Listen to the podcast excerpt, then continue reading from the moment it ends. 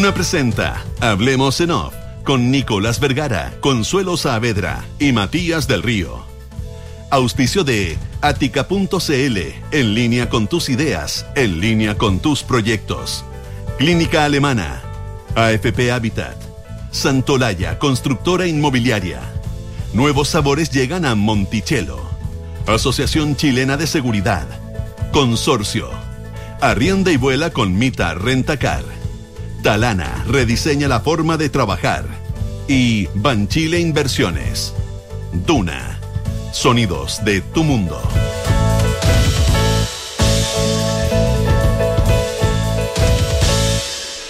Muy buenos días, ¿cómo están ustedes? Son las 8 de la mañana de eh, este día jueves, tiqui tiqui tiqui tiqui primero de septiembre, el mes de la patria ha llegado y la cuenta regresiva ha comenzado. Eh, Consuelo Matías, ¿cómo están? Consuelo Nicolás, muy buenos días. El payador, ¿cómo están? Buenos días. Sí, me salió, ah, me salió media paya. Y sí, te salió. Y si hay, algo, y hay algo para lo, que soy negado, para eso. Así que... que costó que llegara septiembre, pero ya está aquí. Ahora, no un día muy primaveral que lo que uno le pide a septiembre. No. Aquí está medio frío, medio. ¿Cómo frío? No, no importa. Anoche hizo frío. Pero tendremos paciencia para esperar. Mm. Tenemos paciencia para esperar. ¿Y para esperar hasta el domingo tenemos paciencia? No sé, eso ya está más difícil. Literalmente que a jueves, viernes y sábado, tres días. Qué, curiosa es la, yo no sé, les conté, qué curiosa es la mente humana. Yo hasta ayer a mediodía estaba convencido de que quedaba todavía una semana en el plebiscito. O sea, un hemisferio de mi cerebro sabía que era el domingo y el otro funcionaba en términos de que, bueno... ¿Y por qué, quieres que esto se extienda? No, no quiero, debe ser un mecanismo raro. no con, síndrome de abstinencia de la adrenalina. Claro, voy a tener que hablar con mi psicoanalista que no tengo eh, para que me explique qué de qué se trata esa, esa desviación. Ha sido agotador para todos, es lo que uno percibe en todas las personas que dicen, ya, ya está, vamos en que no, no queda mucha entre expectativas, ansiedad, pero cansancio, porque se ha dejado de discutir con la intensidad que estábamos los últimos meses, dos meses, de los contenidos. Eh, y, se da en algunos programas, algunos espacios todavía, pero ya se está, pero está en la periferia, está la cosa más chica. Pero, pero ¿sabes que Ahí yo tengo un punto, ya que estamos en esto de la, de, la recta final y el cierre de las campañas. No tuvieron nada mal rating los programas que se preocuparon de contenidos de la Constitución. No, para nada. Para, nada. O sea, y yo creo que ese es un indicador. O sea, cuando se dice, un grupo que estábamos la otra vez, alguien dijo, no, ¿será verdad que el 20% se leyó la Constitución? Yo no sé si el 20% se la leyó. Pero menos lo quieren decir. Pero, pero, pero quieren decir que entendieron el concepto que estaba detrás de la, de, la nueva constitución mm. a partir de los programas, de las lecturas, de las múltiples columnas, etcétera. A mí me, yo creo que hay bastante más interés ciudadano que uno se imagina. Y empieza a manejar la gente común y corriente, nosotros mismos, que no somos abogados ni mucho menos, uno empieza a manejar léxico, conceptos. artículos. exactamente. Es como lo que nos pasó todos con la pandemia, que empezamos a, a entender que lo que era un tipo de vacuna el ADN mensajero, empezamos a entender formas de medir las personas que había. Uno empieza a aprender, está en la cantidad y la intensidad del tema y con los expertos que uno no, nos hubiera imaginado nunca en, medios de comunicación masiva, que se empieza a aprender bastante de este mm. tema. Así que quedamos preparados para un eventual segundo proceso, si es que las encuestas, insisto, eh, siempre que existiera eso es la encuesta, eh, de manera, hasta mm. donde yo sé, todas dicen que va a ocurrir un determinado. Estoy pensando, estoy pensando eso de estar preparado, estoy pensando irme en el viaje a la luna, mm. que pospusieron. Sí.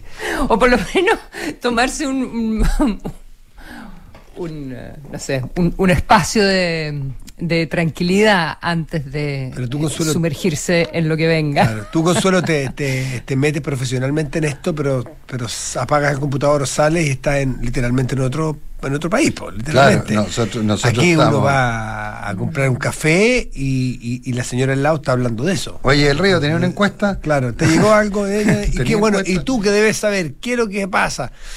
Eh, ah, pues, está, está, muy, muy pendiente el tema. Bueno, pero ya sí, es. cierto, sobre todo porque en mi, en, mi casa a nadie tampoco le interesa mucho estos temas, así que. Eh, no, en tu casa nadie, no. Somos capaces de, abstraernos. Sí, completamente. No, no, no, hay ninguna pulsión sobre el tema en tu casa. Ya, pero, déjame ir a la reunión. Me encantaría que fuera como tú lo dices. pero en la reunión de apoderado tuyo no creo que sea el tema, a la salida, ¿no? No, no, para nada. Ahí tiene una diferencia. Eh, no, sí, sí, estoy de acuerdo. Pero, pero esa idea de, de que uno, ¿cómo era el, el poema? Decía, nunca salí del horroroso Chile. ¿Quién decía eso? ¿Lin, creo? Enrique Lin. Enrique Lin. Sí, el precioso Chile. Pero él decía el horroroso, pero... Eh, oye, eh, ¿Vieron el spot de Michelle Bachelet? sí, yo vi, yo lo vi cuando ella entra a la casa en Quinta Normal de la señora y, se pone a poner mm. paltas. Bien, está bien hecho, está bien.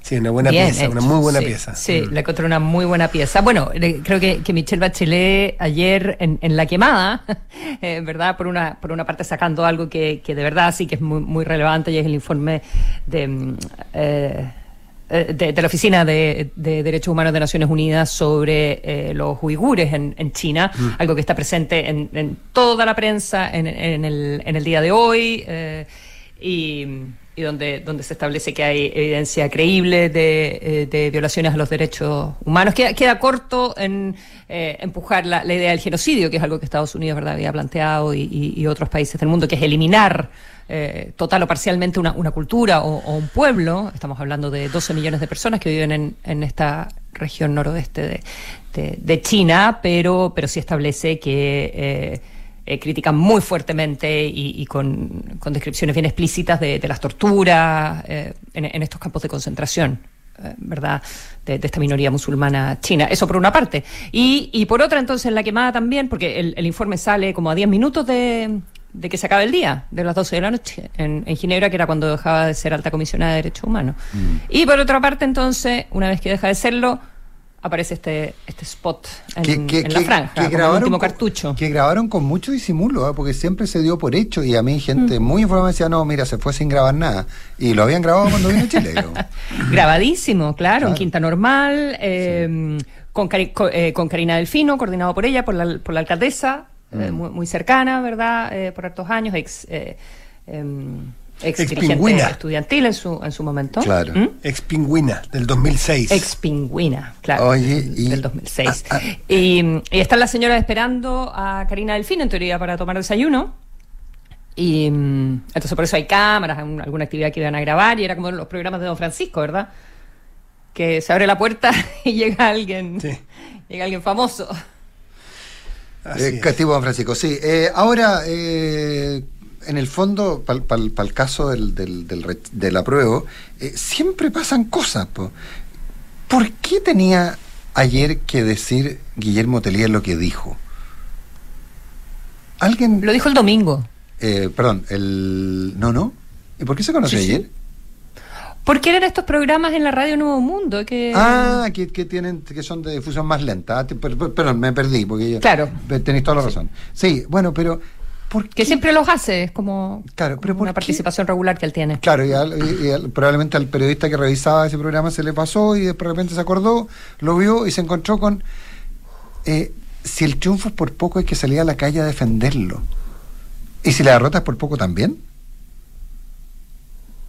Mm a presionar, pero eh, ¿en, qué piensa Telier? De repente uno podría pensar que Telier quiere que gane el rechazo. una, una fuente de conversación que uno puede tener habitualmente, que era comunista, decía, no se pierdan, para que entiendan, un comunista siempre le habla primero a un comunista, sí. a otro comunista. Hablan se hablan a ellos porque hay facciones, sobre todo ahora que se están produciendo facciones muy serias dentro, del Partido Comunista. Eh, y esto es evidente, públicamente evidente. Miren ustedes el tono de Camila Vallejo y miren el tono de Daniel Escadue. Así, así de evidente y simple es para de percepción, ¿no? No hay que ser muy adelantado en el análisis político. Entonces, pero en general, más allá de lo que ocurre ahora, un comunista le habla a su grupo de referencia, por eso que son disciplinados, por eso es que operan, eh, operan en general de una manera distinta a los otros. ¿ah? Eh, así que yo creo, bajo ese principio que me enseñó esta persona, eh, que Telé le habla primero a, los comunistas. A propios. A, los propios, a, sus propios pero compañeros. No pero no mide consecuencias. Ahora, claro, eso hay que decirlo también. Él habla, no habla, no habla en una, una pieza, no habla en el comité central, habla en un medio de comunicación o, que se va a difundir. Y, sí, pues malo, es malo porque es un determinado llamado eventual a, los cabezas calientes. ¿Quién recoge un llamado como este? No todo el mundo, pero hay cabezas calientes que les puede hacer sentido decir, ah, entonces hay que salir a la calle si pasa A, B o C. Yo creo también que es una oportunidad para que la gente más moderada de la propia izquierda diga, oye, y lo escuché anoche, lo vi en un programa de Mega que le preguntaron, y, y, y las personas que eran, que eran de izquierda, moderadas, y decían, oye, momentito, por favor, aquí lo fundamental es reconocer el triunfo de uno u otro, aunque sea chiquitito el margen, aunque sea 0,5. Aquí el que gana, gana. Y no hay tutía, no hay calle, no hay violencia, no hay no hay no, hay desconocimiento del resultado que es lo que alguien podría leer, eh, algunos podrían leer de las palabras de Telí. Oye, hay un comunicado de Huerquén Noticias, un supuesto comunicado. Sí, Huerquén supuesto, Noticias. sí. No, está Por eso, bueno, por eso, es- es- por eso. Exponlo, pero está desmentido por el Por mismo eso sitio web, es que, es que está dando. Ah, ¿por el mismo eso- sitio web? Sí, Ah, sí, sí, yo estoy- lo tengo aquí de frente, por eso quiero decirlo. Un supuesto eh, eh, comunicado de Huerquén Noticias donde eh, expondría o expone este comunicado eh, de un montón de personas que se habrían comunicado con ellos o con los grupos y con la CAM. Pero ¿por qué Eh, dices un supuesto Supuesto comunicado? porque, Es- supuesto porque es un comunicado que aparece como tal, pero no lo es porque es fake. Ya, pues entonces no, eso no es un supuesto. Es un comunicado falso. comunicado falso. No, pues yo- está bien. Pues- Hay un posteo falso un que circula falso. por internet y que Claro, ha sido es un- desmentido por este sitio que eh, promueve eh, todo lo que tiene que ver con la CAM, ¿verdad? Sí, claro, Vamos- por supuesto. Ok, no vamos a entrar a discutir si el supuesto No, está bien utilizado o no. no, pero- Iba, es- para allá iba en todo caso. Si usted lo leyó y usted lo tomó como bueno, yo quiero decirle que en el propio sitio de Huerquén Noticias lo establecen que es una fake news. Es un comunicado azul que dice comunicado miércoles 31 de agosto, en cumplimiento de la advertencia, y hay un nombre, un listado de personas del gobierno que habría tenido eh, información, según esta, fa- esta comunicación falsa, con ellos. Bueno, está desmentido, ojo con las fake. Mm, Ojo con las fake, no, no. Y esto en la propia fuente de ellos está establecido como fake news. Yo, para ser honesto, cuando lo vi, la mención de un nombre que ha sido muy reiterativo en términos de fake news y aparecer vinculado a todo, que es el de Irina Caramano, me hizo sospechar absolutamente que se trataba.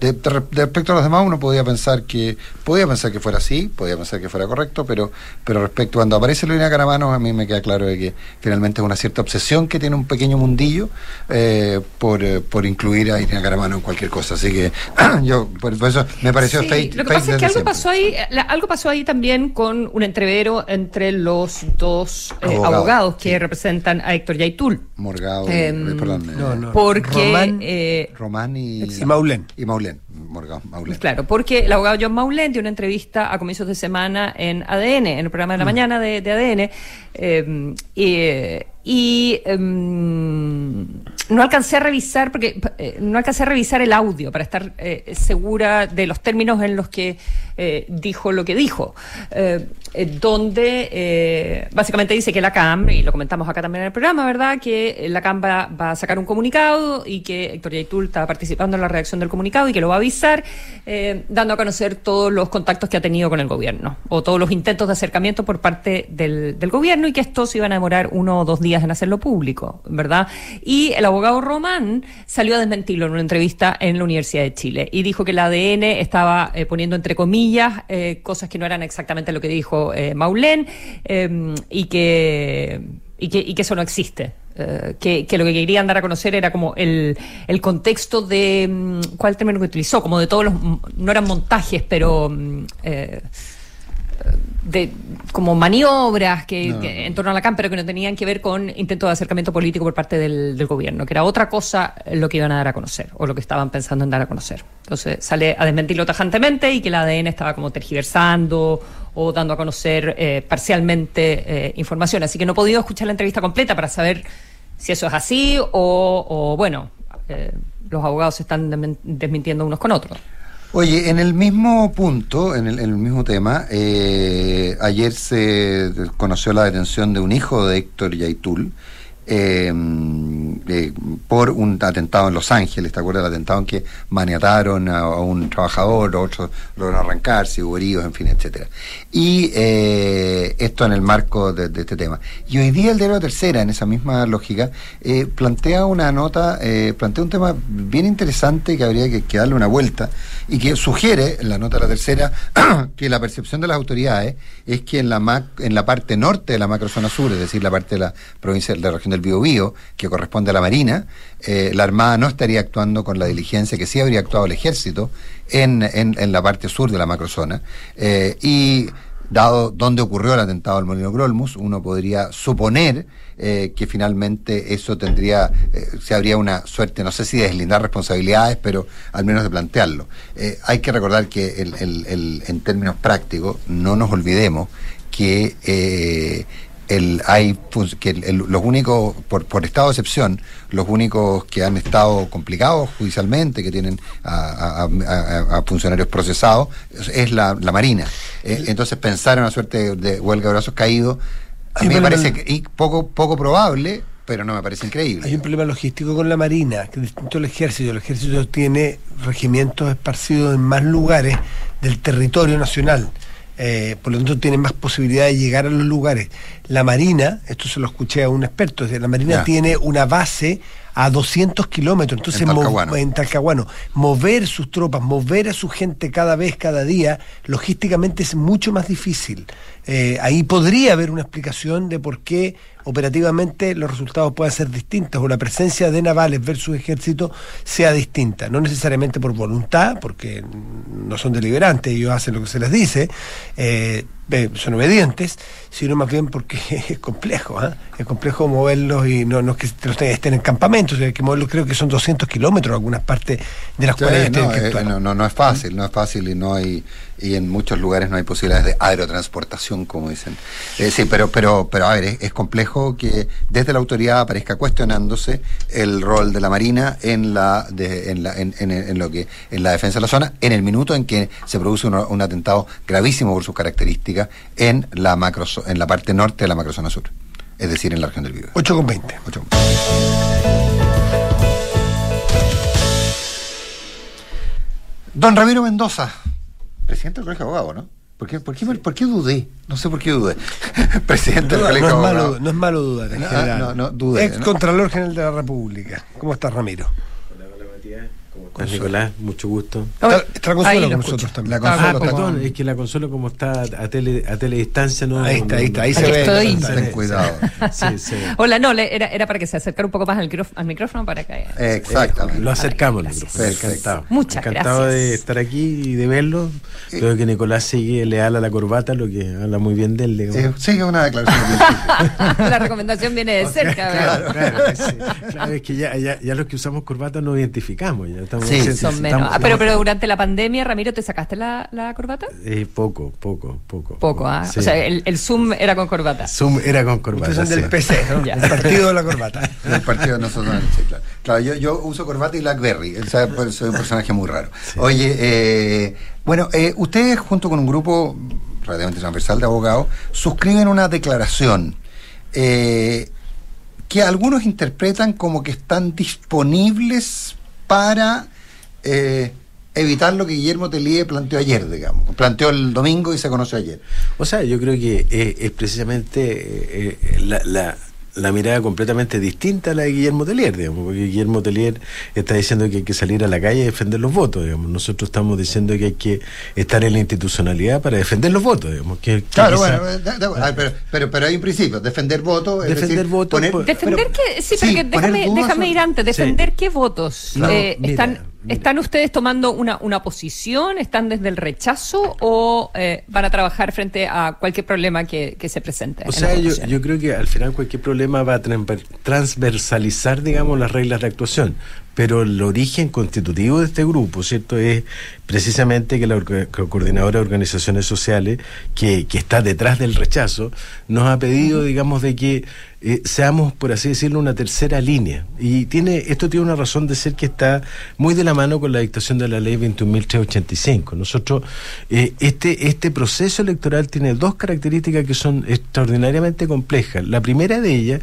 es que es el proceso que está re, re, re resolviendo la mayor migración de mesas. Es decir, sobre la, la, base, la ley 21.885 lo que quiso hacer fue que quiso acercar a los votantes a sus mesas, para los efectos de que no se, no se produjera tanto traslado y que fuera mucho más fácil acceder a la mesa. Eso significó que hay una cantidad no menor de personas que no saben dónde van a votar, digamos, porque efectivamente se modificaron de manera sustantiva la cantidad. Más del 60% de hace, Bueno, eso, eso, eso es sustantivo, claro, Entonces eso, eso hace que que de una u otra manera vaya, vaya a ser una elección diferente desde el punto de vista de la migración de las mesas y de la ignorancia de las personas del lugar respecto al cual van a votar, por una parte. Y por el otro, nosotros ya nos habíamos olvidado de que esta es una elección no voluntaria, digamos, es decir, es obligatoria, lo que hace que se, se supone que vaya a haber una cantidad enorme de, de personas. Entonces, lo que está detrás de la constitución de esta mesa es que hay una primera línea, que es la línea del, del, elector, del votante y de quienes integran la mesa, que van a ver los problemas que normalmente ocurren en esa, en esa, en ese fronte, digamos. Hay una segunda línea, ¿cierto?, que es el, el vocal y los apoderados, y los apoderados, lo que nosotros queremos transmitirle a los apoderados que están, y aquí, Consuelo, no me estoy yendo por las ramas, ni mucho menos, sino que esta, esto pretende servir a los apoderados del rechazo, en circunstancias donde vean fragilidad o problemas en la mesa o en el conteo, puedan acudir no a un partido político, sino que puedan acudir a un lugar que pueda resolver o actuar en, en, atención a, los, a las dificultades que ellos observen o tengan en el lugar de la votación. Esa es la idea esencial.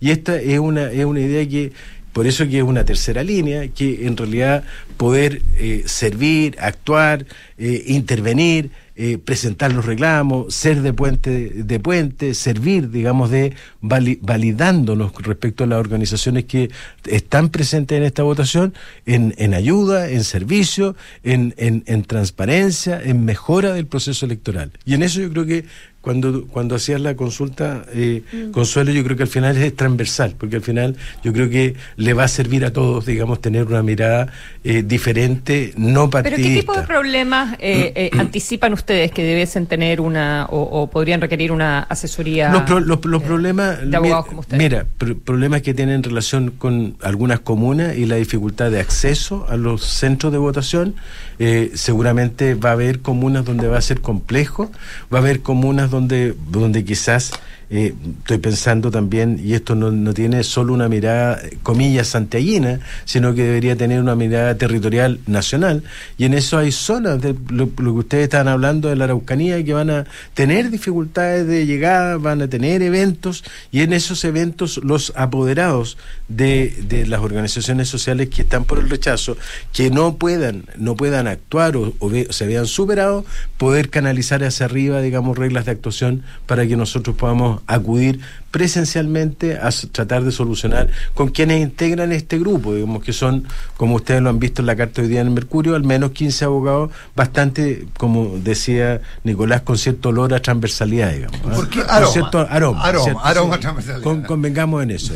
No, yo, yo no, noto, no noto ese aroma, más bien veo que es gente, hay algunos que tengo dudas porque no lo sé, pero pero son partidarios más bien todos del rechazo ahí, ¿no? Son pero de orígenes políticos distintos. eso sí, eso sí. pero, que el rechazo tiene orígenes Origen políticos, distintos. Eso lo vemos hace rato, eso no, eso no es novedad.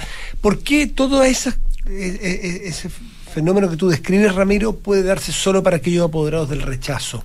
No, yo creo que no se da solo para los apoderados. ¿Por qué no este grupo, que yo sí miro un aroma de de ex servidores públicos, ex funcionarios, ex eh, autoridades. y si son tercera línea, ¿por qué no prestarse o por qué no pararse desde la neutralidad? Porque es un el servicio que ustedes prestan o ofrecen es más bien para un buen funcionamiento de un día electoral. Esa es la idea, un buen funcionamiento del día electoral, que el día electoral... Claro, ahora lo que pasa es que también desde el punto de vista de, comillas, las tendencias, y las formas de convivencia que estamos hoy día en la sociedad, si, no, si, nos paráramos ¿cierto? y nos montáramos sobre una especie de panegírico de la imparcialidad, no nos creería nadie. ¿ah? Pero sí somos y estamos dispuestos a ser independientes de quienes nos han pedido, porque nos han pedido ser independientes, y en esa independencia, si recibimos y tenemos la oportunidad también de colaborar a los efectos de que los, los del apruebo sientan que hay una, una vulneración o una incomodidad en lo que dice relación con, con el vertir el voto o con la o con el conteo de los votos o con la forma como se está llevando en un local electoral es que, eh, sí, es que cuando yo veo que hay ex ministro ex contralor gente relevante eh, y se ponen, por así decirlo, al servicio de los eventuales problemas que tengan los apoderados del rechazo, déjame esta lectura, lo que aquí viene de aquí en adelante es lectura libre, es porque los del apruebo se defienden solo o porque el Estado los defiende a ellos. Así lo leo yo. Entonces, mi pregunta es, ¿ustedes están viendo, como ex autoridades, toda gente informada, influyente, están viendo que eventualmente el Estado puede intervenir? A ver, lo que pasa es que el problema de la intervención del Estado es un problema que tiene viene de la mano de los dictámenes incluso de la propia Contraloría General.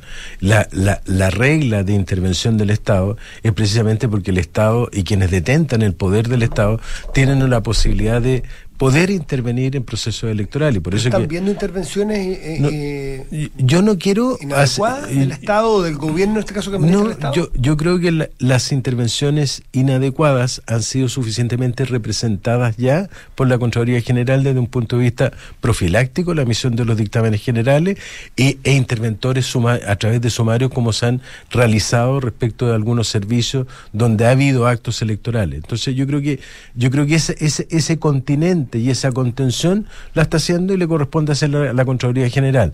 Desde ese punto de vista, quienes están, entre comillas, sin una institucionalidad que los respalde en, el, en el proceso electoral mismo, son aquellos que están en la vereda del rechazo. Y por eso que nosotros, la primera oferta es, es hacia ese grupo y la segunda oferta es una oferta, entre comillas, de intermediación y de cabalidad respecto al acto electoral. Nosotros tenemos una experiencia electoral que queremos mantener, es decir, estamos todos convencidos de que el sistema electoral ha funcionado. Nos parece preocupante que a partir de octubre del año pasado se haya producido esta modificación legal que produce este trastorno migratorio en un momento que es súper complejo y nos parece que ese ese, aliciente hace que tengamos que estar mirando lo que va a pasar ese día como una tercera línea al servicio de quienes de una u otra manera son apoderados por la intención del rechazo. ¿Mm? Ahora, aquí eh, uno podría imaginar un alcance importante. Por ejemplo, eh, voy, a, voy a ponerme en un supuesto dado eh, los nuevos colegios electorales, dado que si bien el nivel de consultas al CERVEL ha sido histórico, nunca en la vida se habían realizado tantas consultas, pero hay gente que no tiene la información, que no ha votado en las últimas elecciones, que se acuerda que hace seis elecciones votó en un determinado lugar, que piensa que es el mismo lugar, que piensa que es su mesa. hay gente mayor. Claro, pero esa gente, ya, esa gente llega al local, se da cuenta que no, tiene que irse a otro lugar. Bueno, habrá gente que lo esté ofreciendo llevarla, no tengo idea. Pero todo eso provoca una demora eventualmente uno podría imaginarse a este grupo de abogados pidiendo que se amplíe el horario. ¿Se remesa? ¿Estoy inventando? Sí, desde luego, desde luego. O sea, los apoderados son el, la, la, primera línea. Pero hay una instancia en la que tú presentas ante, ante la justicia electoral. Eh, ¿Son los jefes de local los que determinan? No, son los jefes. ¿Cuál es la mecánica, la, la, mecánica, jurídica? La, mecánica jurídica nuestra es, una, es, asesor estratégico. Es decir, nosotros estamos, estamos arriba para poder resolver y decirle a ese apoderado o para, poder decirle a ese representante ante la Junta Electoral, oiga, haga esto, nosotros lo vamos a acompañar en esto. Hay, hay, si hay que ir a hacer una, presentación ante la autoridad policial, eh, ah, vaya, a hacer, vaya a hacerla en este sentido, se la vamos a hacer nosotros, lo vamos a acompañar nosotros. Queremos, queremos que ese apoderado, que ese representante de la Junta Electoral también sepa que tiene un apoyo. Es decir, esta no es, no es, un, no es una elección de partidos. Curiosamente, eh, pese a todo, los partidos están, pero siguen siendo las organizaciones sociales las que están administrando las reglas del rechazo y las reglas de la prueba, desde el punto de vista de la participación. Por eso que es tan relevante no ser partidista y por eso que es tan relevante tener una capacidad estratégica de actuación en el momento de la elección. Y a eso nos comprometimos los 15 que estamos ahí y a eso vamos a estar haciendo ese día como puentes también con la autoridad respectiva, digamos, para los efectos de poder producir una, una sana convivencia electoral. Y algo tan, tan como prolongar el cierre mesa, eh, pedir reconteo, ¿eso se hace ante qué instancia? ¿Usted, ¿Hay algún recurso legal para decir Eh, No, hay que objetar, hay que objetar la, la, la, la, la mesa, el que No, no, de acuerdo, eso, perdón. Pero, Ah, me, pero me, me preocupa el tema del horario del cierre de mesa. Eh, ¿Habría, ustedes podrían presentar un recurso ante la Corte No, no, pidiendo que la no. Corte ordene? No. No, no, eso sería, a ver, eh, eh, ojalá que no, no, no, sigamos presentando recursos ante la Corte. Sí, porque hay- hay- al hay fi- un poquito mucho, Al, sí. fin- al final las Cortes han terminado ju- judicializando e interviniendo en políticas públicas. Entonces yo, yo creo que cada vez más la institucionalidad debe funcionar y tendrá que funcionar el CERVEL en lo que dice en relación con esas dificultades que estás aludiendo, en lo, en- en- que está por lo demás en la ley. La, la ley abre una cantidad de horas las mesas y si las mesas han tenido inconvenientes se pueden prorrogar esas, esos, esas horas que son producto del inconveniente que han tenido las mesas. Yo creo que hay, hay, eh, hay, y vuelvo con esto a algo que dijimos al principio, hay una cuestión esencial en el respeto a la institucionalidad del CERVEL. O sea, aquí nosotros no queremos decir ni pensar, ni sugerir de que el, de que el servicio electoral está sobrepasado, como para poder anunciar eso que hablamos al principio de que alguien quería anunciar la defensa en la calle, nosotros queremos entender que la protección del mejor voto y la mejor votación está en la institucionalidad, particularmente en el CERVEL, y hacia eso nosotros estamos destinados a apoyar nuestros mejores esfuerzos. Me quedó Eh, clarísimo a mí. O sea, básicamente es, usando términos jurídicos, es que haya un apoyo letrado a, al, al, al, al manejo. Una, un apoyo letrado, formal y superior. Esa- esas son las tres ideas. A las organizaciones ciudadanas del rechazo que están con sus apoderados. Así es, así es, Ah. tal cual. ¿Cómo nace esto? ¿Por qué parte este grupo, Ramiro? ¿De dónde? Mira, la coordinadora de organizaciones sociales de, de repente se vio, se vio eh, en la realidad de que la migración electoral era una, era una realidad que lo superaba con mucho y de que no tenían el apoyo suficiente desde el punto de vista normativo, jurídico, alguien que lo... Y me hicieron a mí, a, a Ricardo Escobar, a otro grupo de abogados nos plantearon esta cuestión y nosotros dijimos, bueno, entre andar dando eh, recetas de mentolatum, digamos, individual, porque no tratamos de hacer un colectivo que de una u otra manera reúna los mejores esfuerzos y podamos juntar un grupo de abogados importante que esté en ese día, que colaboren ese día y que puedan planificar o interactuar con las autoridades en, en- en- en el día D, digamos, que es el día complejo del domingo 4 de septiembre. Ramiro Mendoza, presidente del Colegio de Abogados, un millón de gracias por estar con nosotros, aunque no viene en la condición de presidente del No, no, no. Para aclarar. Eso. Eh, pero, así- pero, pero es un sacramento que imprime carácter. Hay, hay- hay mucho hermano por ahí tirado, digamos. Así que, Muchas gracias, Ramiro. Que estés muy bien. Que estés muy buenos bien. días. Adiós. Tener una cuenta vista que te paga intereses solo por tener saldo en ella es posible. Conoce la nueva cuenta más de Banco Consorcio, donde solo por mantener saldo ya estás ganando. Solicita tu cuenta más en consorcio.cl. Dale un upgrade a tu salud con el seguro Alemana Más Salud. Accede a cobertura en hospitalizaciones de alto costo, hasta 50% de descuento en exámenes de diagnóstico ambulatorio y muchos otros beneficios. Conoce su seguro y cotízalo online en alemanaseguros.cl. Suma a tu equipo a los más de 2,7 millones de trabajadores que ya son parte de la mutualidad líder del país. De una con la H, Asociación Chilena de Seguridad. Porque un buen inversionista busca números y no palabras. Decide hoy por un departamento Santolaya. Te regalan hasta 24 dividendos para comprar con solo el 10% de pie. Ahorra tiempo y costos en la gestión del área de recursos humanos. Con Talana, dedícale más tiempo a tu equipo. Conoce más en talana.com. Ática tiene nue- tiene nuevo e-commerce, tendencias en pisos y muros, griferías, sanitarios y todo para renovar tus espacios a precios increíbles con garantía y calidad Ática. Visita ática.cl, en línea con tus ideas, en línea con tus proyectos. Millón de gracias, Ramiro. Amiga querida, tu casa es como design, creativa, igual que la dueña, top. Gracias, aunque el piso encuentro que no tiene nada que ver con el concepto de la casa. Pero Maca, entra en ática.cl, tienen todo lo que necesitas para dejar tu casa soñada. Hay porcelanatos desde 10.990 y con calidad y garantía Ática. Visita atica.cl, nuestro nuevo e-commerce. Encuentra revestimientos para pisos y muros, griferías y sanitarios para renovar tus espacios. Atica.cl, en línea con tus ideas, en línea con tus proyectos. Visítanos en atica.cl o nuestros showrooms. Hola vecino. Hola. Uf, partir un negocio nunca es fácil, pero contar con una mutualidad que te acompañe en cuidar la seguridad y salud de tus trabajadores, eso lo hice de una con la H. Une a tu equipo a los más de 2,7 millones de trabajadores que ya se fueron a la segura. Súmate de una con la H. Las mutualidades de empleadores son fiscalizadas por la Superintendencia de Seguridad Social www.suceso.cl. Digitaliza tu área de recursos humanos con Talana, la más completa y robusta plataforma para la gestión de personas. Ahorra tiempo y costos, gestiona los turnos de tu equipo, firma digitalmente, calcula remuneraciones, establece y cumple objetivos y encuentra el talento ideal para tu empresa. Todo desde un solo lugar. Únete a las miles de empresas que ya han digitalizado su área de recursos humanos con Talana. Conoce más en talana.com. Descarga y usa la aplicación Mi Inversión. Con ella podrás realizar operaciones en cualquier momento del día, revisar el comportamiento de tus inversiones en línea y acceder a recomendaciones y alternativas de inversión de forma 100% digital desde tu celular. Hazte cliente hoy mismo en banchileinversiones.cl. Banchile Inversiones. Inversiones digitales para todos. Par de patos. ¿El número que estabas esperando? ¿22? ¡Bingo! Aprovecha departamentos con hasta 22% de descuento y muchas oportunidades para invertir hoy. Santolaya Constructora Inmobiliaria. 40 años de experiencia que dan confianza y aseguran calidad. Más de 60 proyectos habitacionales construidos y más de 10.000 familias que eligieron nuestro respaldo son tu mejor aval. Santolaya. Números, no palabras. Para multiplicar tu inversión. Conoce más en santolaya.cl. Comita arrienda y.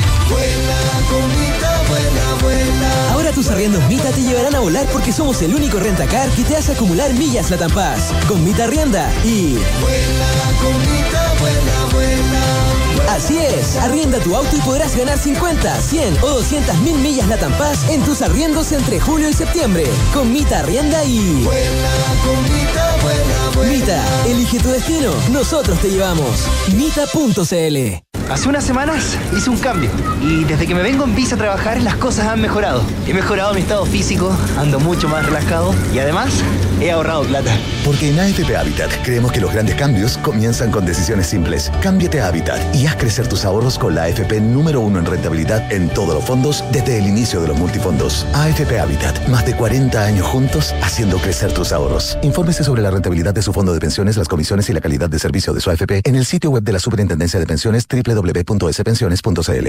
Olvidarte me cuesta tanto. La artista ícono del pop español regresa a Chile, Ana Torroja, Tour Volver. Sábado 12 de noviembre, 21 horas, Gran Arena Monticello. Entradas por topticket.cl. Ana Torroja en concierto. La entretención está aquí.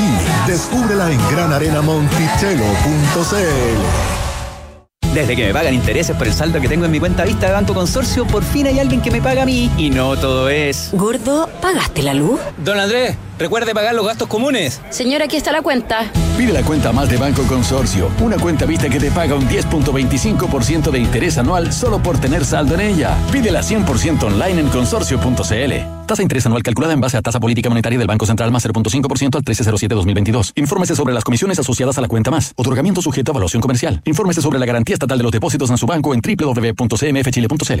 Y ayer de nuevo un amago incendio en los locales de enfrente. Parece que fue una falla eléctrica, según me dijo don Javier. Así supimos. Hay que estar atento a las mantenciones. Nosotros ya hicimos todos los chequeos y hasta le sumamos el detector de humo a la alarma Verisur. Los de Verisur. Mira qué bueno saberlo. Eso nos falta a nosotros. Un detector de humo en el local y así estar más tranquilo. Eso. Y además el local les queda protegido con cero visión. Complementa tu alarma cero visión con el dispositivo de detección de humo. Contrata llamando al 600-385-0003 o calcula online en verisur.cl. Activa Verisur. Activa tu tranquilidad.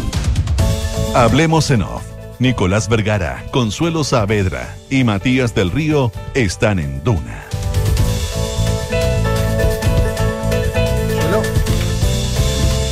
¿Qué? ¿Voy yo primero? Sí, tú tienes dos, sí. Bueno, las noches en Monticello son para vivirlas con los mejores artistas. Disfruta una experiencia única este sábado 12 de noviembre con todos los éxitos de hoy y siempre de Ana Torroja. Monticello, apuesto te va a gustar. Y mm, descarga y usa la aplicación Mi Inversión. Realiza todas las operaciones cuando quieras y revisa el comportamiento de tus inversiones en línea y accede a recomendaciones y alternativas de inversión. Banchile Inversiones, inversiones digitales para todos. Perdón, eh, estaba cumpliendo funciones técnicas. Eh, en AFB Habitat creen que los grandes cambios comienzan con decisiones simples. Cámbiate de hábitat y haz crecer tus ahorros con la AFP número uno en rentabilidad en todos los fondos desde el inicio de los multifondos. AFP Habitat, más de 40 años juntos, haciendo crecer tus ahorros. Súmate a los que arrendaron en Mita y vuelan porque aún quedan muchos premios de 200.000 millas La Paz. Todos tus arriendos efectivos participan hasta el 12 de septiembre. Arrienda y vuela con Mita Rentacar.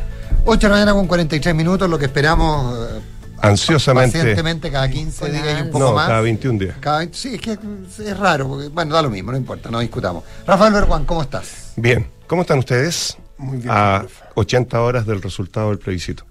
Si es que sale a las 7.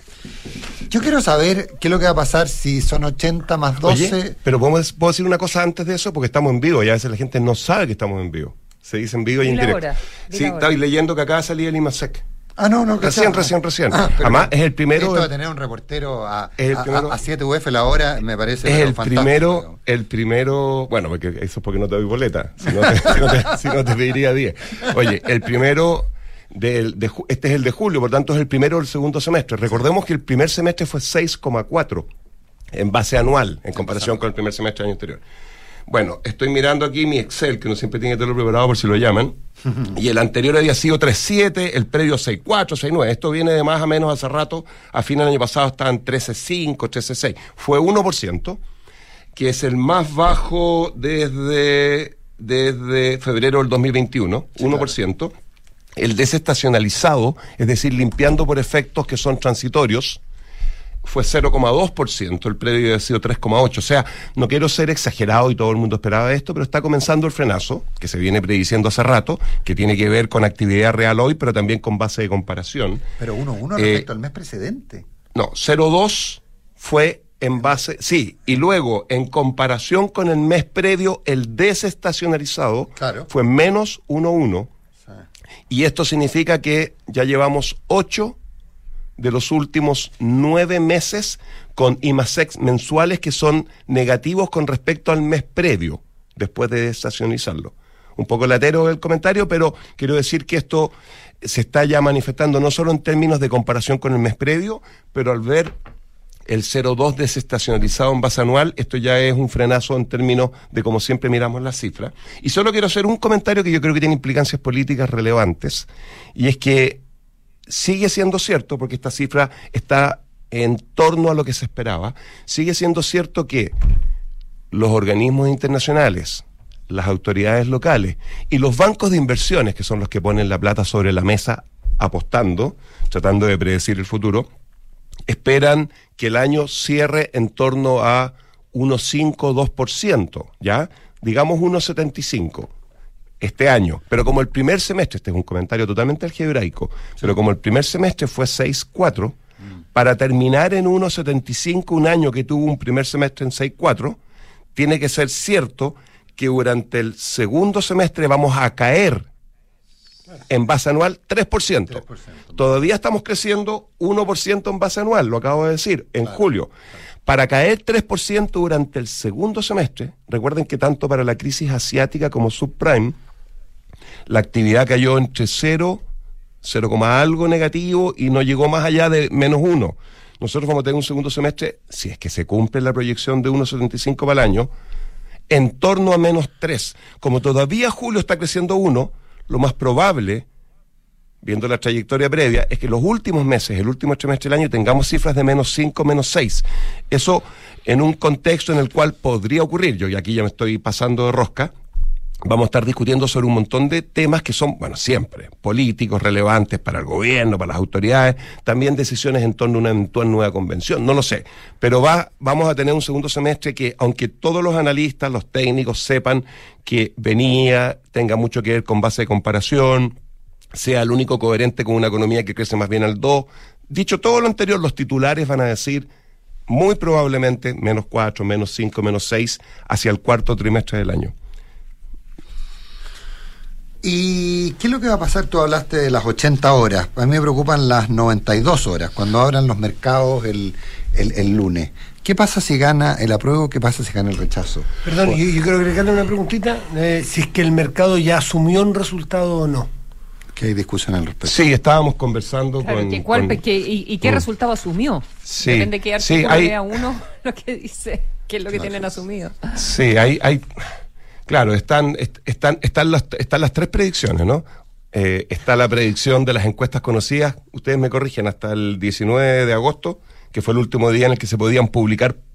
Ayer estuvimos con Matías en una actividad donde había una de las personas que, que ha sido relevante en el mundo de las encuestas en Chile en el último tiempo, hablando de esto, y la última encuesta oficial conocida se pudo publicar, fuera quien fuera que la publicara, en Chile o afuera, por lo menos en Chile, eh, el día 19 de agosto. Hay obviamente, y esas encuestas sabemos que decían, ¿no es cierto?, que el rechazo estaba 10 puntos arriba. Hay encuestas que supuestamente andan circulando, pero que uno lamentablemente, dada la restricción, eh, no tiene cómo saber si están malintencionadas o no. Yo quiero ser así, súper transparente, ¿no es cierto?, conceptualmente, digamos. Eh, pero que lo, lo que nos han dicho, lo que muestran es que se habría mantenido eso, pero hay una tercera fuente de, que se habría mantenido la distancia, que no se ha cerrado ni se ha ampliado, algo así. Pero hay una tercera fuente de información que igual la quiero mencionar, dado que estamos en un bloque que tiene que ver con economía, y es que en Londres se concentran las casas de apuestas. Las casas de apuestas es interesante, porque alguien me va a decir, bueno, Verwan, pero es lo mismo que todos estamos viendo. No, está bien, pero si alguien cree, si alguien ve mucho el History Channel y cree mucho en las conspiraciones y piensa que sí hay información relevante dando vuelta, pero que no aparece en los titulares, pero que la gente con poder se la pasa de mano en mano, esa información llega a las casas de apuestas, no cabe ninguna duda. En ese sentido quiero decir que es interesante porque ahí pasan dos cosas. Si hay un pedazo de información que alguien ha transmitido a una segunda persona en el planeta, esa información la agarró a alguien que está en las casas de apuestas, porque el mercado es muy eficiente para agarrar esta información y usarla para su propio beneficio.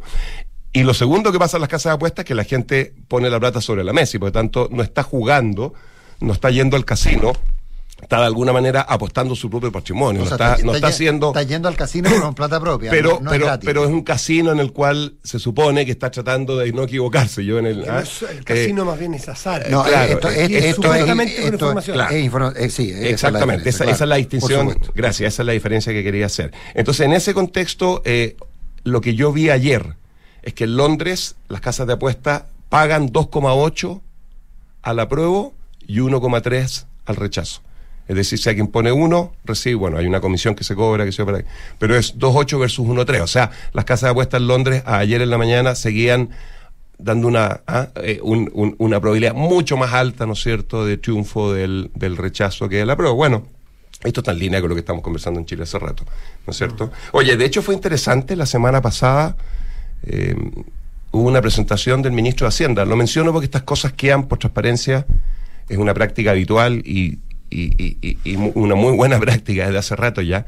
No solo que el Banco Central, que lo viene haciendo hace muchos más años, que en el Ministerio de Hacienda también, cualquier presentación que haga alguna de sus autoridades principales públicas, eh, inmediatamente queda, queda puesta, ¿no es cierto?, en la página web. Así que para los que les interese, hay una presentación súper interesante, esto a propósito de lo que me preguntaban ustedes, de Mario Marcel, que se llamó de hecho, el título, el título fue, fue no, no, no se vino con eufemismos, era algo así como la economía chilena, no, no era algo así, era esto, comillas, la economía chilena antes y después del plebiscito constitucional del 4S.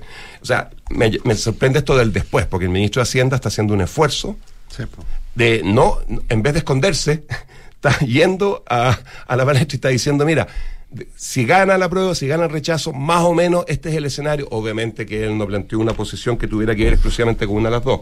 Eh, y en ese contexto, ahí hay un análisis. Oye, son cerca de 45 láminas. eh, con información no solo de lo que está pasando en la coyuntura, de lo que podría pasar después del día domingo en la noche, a partir del lunes, sino que también con el típico análisis más estructural sobre cuáles son los desafíos y después la agenda de proyectos en la que está involucrado él como ministro tratando de eh, resolver los problemas que tiene este país a largo plazo. Bueno, pero eh, yo, a mí, yo no sé qué les parece a ustedes, pero han conversado sobre... Es interesante, no sé si se fijaron, está un poco desordenado esto, pero tenemos que conversar, porque están ahí ustedes como mirando para el lado mientras yo hablo. No, no, es que yo y yo te- esto pretendo que tengamos una conversación hoy día, cosa que nunca hacemos. Eh, no, nunca Yo te estoy haces. mirando atentamente. Gracias, Nunca. Consuelo. No, Gracias, es que- Consuelo. Es que lo que pasa es que. A ver, espérate. Es, Es que, que lo- yo quería decir una cosa, solo una cosa. Sí, deja, de- ah, eso es de qué cosa, del FMI o Eh, la- claro, lo que pasa es que a partir de lo que tú dices, cuando estamos hablando de escenario, y tú dices el ministro de Hacienda se pone en un escenario, claro, y yo me recuerdo que el Banco Central acaba de tomar una línea en dólares de- del Fondo Monetario, porque levanta el 6% del PIB, y que, no sé si tú opinas lo mismo, porque típicamente cuando yo le pregunté a la gente, dijeron, no, no, esa son 18.500 millones de dólares, esa línea es la línea, eh, a mí me lo dijo así de Vidal, no sé si está de acuerdo, Mm. es la línea por si gana la prueba. Porque efectivamente va a haber que salir a defender un montón de cosas y va a haber que salir a pelear eh, contra el mercado eh, en términos de perspectiva de género. Entonces, por Bueno. eso digo, una es presentación, otra acción. Sí, claro. No, no, está bien. Y oye, y, y los gobiernos te- por algo son elegidos para gobernar. Y además Chile, la gracia. eh, yo creo que durante harto rato pensábamos que así como hay mucha gente en una versión de la derecha caricaturesca que durante muchos años planteaba que el mejor Estado era el más chico, también ha habido mucho mucha gente que durante mucho rato en este país, yo algo, algo de esto recojo de la crítica más social, que pensaba que eh, eh, el mejor el mejor gobierno es el que no gasta de alguna manera, que es un Claro. poco la misma, pero lo estoy planteando desde el otro lado, como que pedir plata al Fondo Monetario para prepararse para gastar sería una muestra de irresponsabilidad.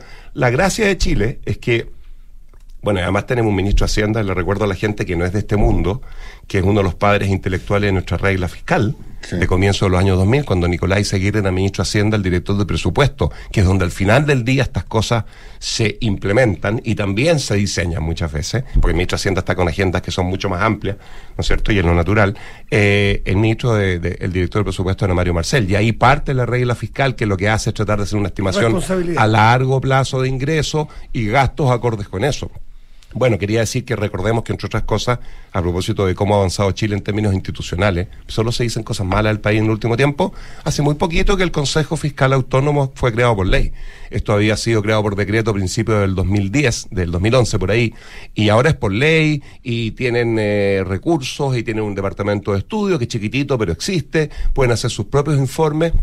Y cuando consideran que la autoridad se está pasando de rosca en términos de lo que quiere gastar, emiten opiniones. Son ellos los que dijeron que si en la trayectoria de gasto de los últimos seis años, no los últimos 12 meses o tres años, sino que los últimos seis se mantenía hacia adelante, Chile podía terminar con una deuda pública en torno al 75% del PIB, algo que iba a terminar en torno a 40, pero que estaba en 8% apenas hace una década y media atrás, etcétera. Entonces, está bien, el gobierno tiene que hacer eso, el ministro de Hacienda tiene que empezar a prepararse, tiene que buscar los financiamientos que sean los más adecuados. A veces el financiamiento tiene que ser local, otras veces tiene que ser liquidando dólares. La gracia de pedir plata afuera es que tú traes los dólares, los liquidáis y tiráis el dólar para abajo, si pensáis que está. Entonces, tenéis que hacer una combinación virtuosa de efectos esperados dado que tenéis objetivos que son variados, ¿no es cierto?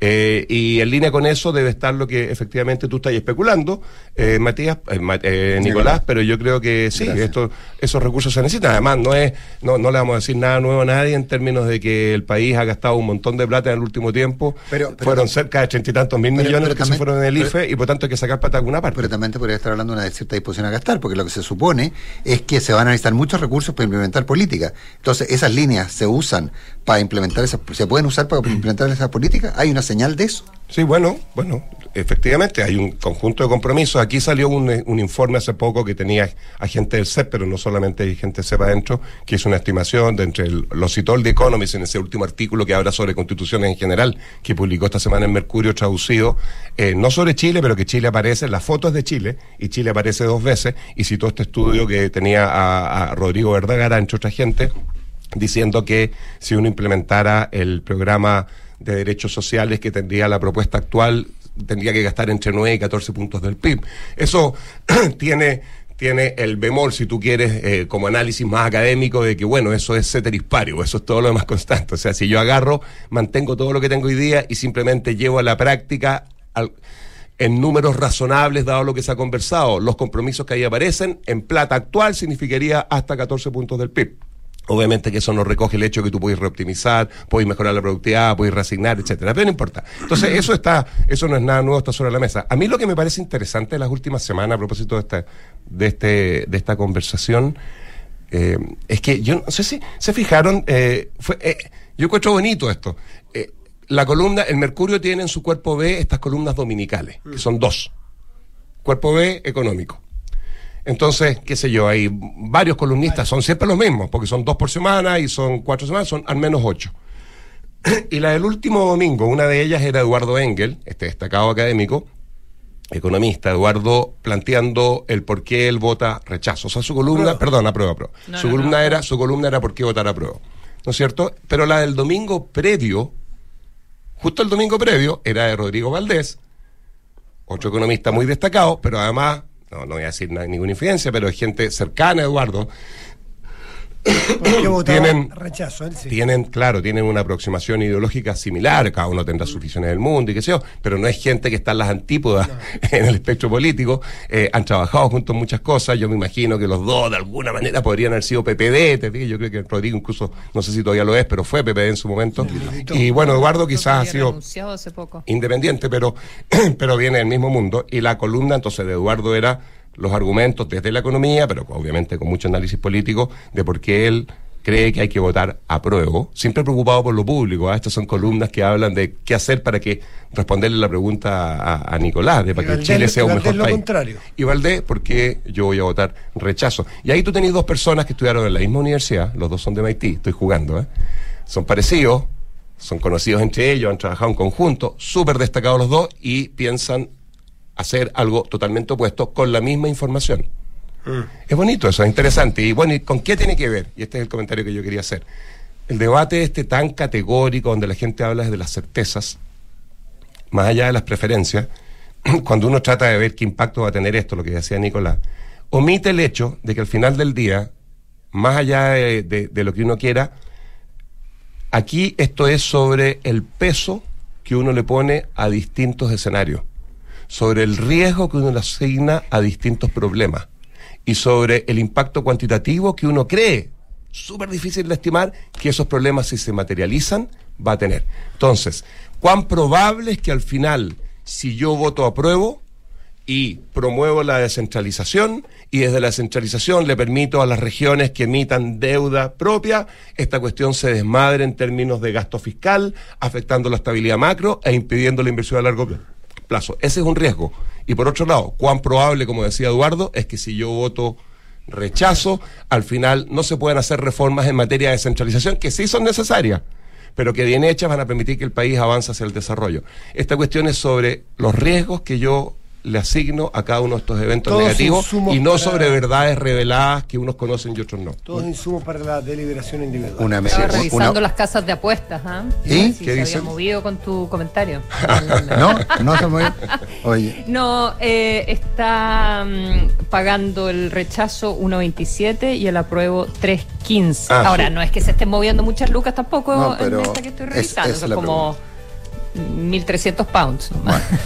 no deja de ser. Que Oye, tengan un muy buen día. buen Un, auditor me pregunta qué votará ese tuitero famoso llamado Alfonso Legne. Apruebo o rechazo. Chao. Nos vamos. Chao.